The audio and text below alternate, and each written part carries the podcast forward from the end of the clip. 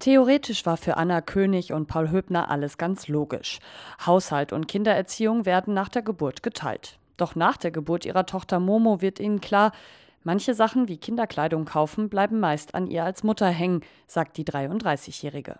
Ich glaube, du hast noch nie irgendwas zu anziehen gekauft, außer wenn ich sage, kannst du ihr genau diese Hose einmal kurz kaufen gehen? Oder Schuhe. Wir brauchen neue Schuhe, Paul, die. Auch ihrem Partner ist die ungleiche Verteilung schon häufiger aufgefallen. Sie müssten sich ständig selbst überprüfen, wer wie viel im Haushalt übernimmt, sagt Paul Hübner. Das ist so eine Diskussion zwischen uns, dass äh, der eine denkt, also ich habe zum Beispiel immer das Gefühl, dass ich der Einzige bin, der die Spülmaschine ausräumt. so, das sieht Anna, glaube ich, genauso.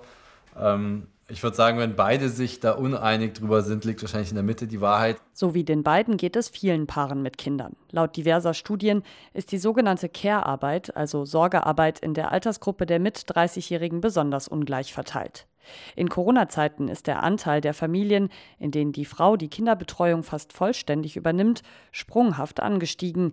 Laut dem Deutschen Institut für Wirtschaftsforschung hat er sich von 8 auf 16 Prozent verdoppelt. Sabine Haag lehrt an der Technischen Universität Berlin Geschlechterforschung und feministische Erkenntnistheorie.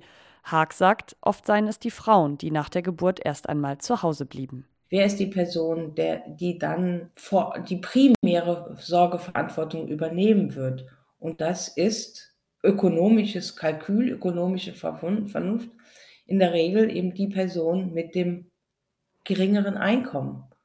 Wer ist statistisch gesehen die Person mit dem geringeren Einkommen, in einer heterosexuellen Beziehung jedenfalls die Frau. Auch bei Anna König und Paul Höbner spielte die Arbeit eine entscheidende Rolle bei der Frage, wer sich mehr um die gemeinsame Tochter kümmert. Paul ist auch jemand, der arbeitet sehr viel und sehr mhm. intensiv und wenn du was machst, dann machst du es halt so 120 Prozent. Immer zu viele Projekte. Und ich bin dagegen jemand, ich bin ähm, selbstständig, kann mir eigentlich so ein bisschen aussuchen, was ich arbeite.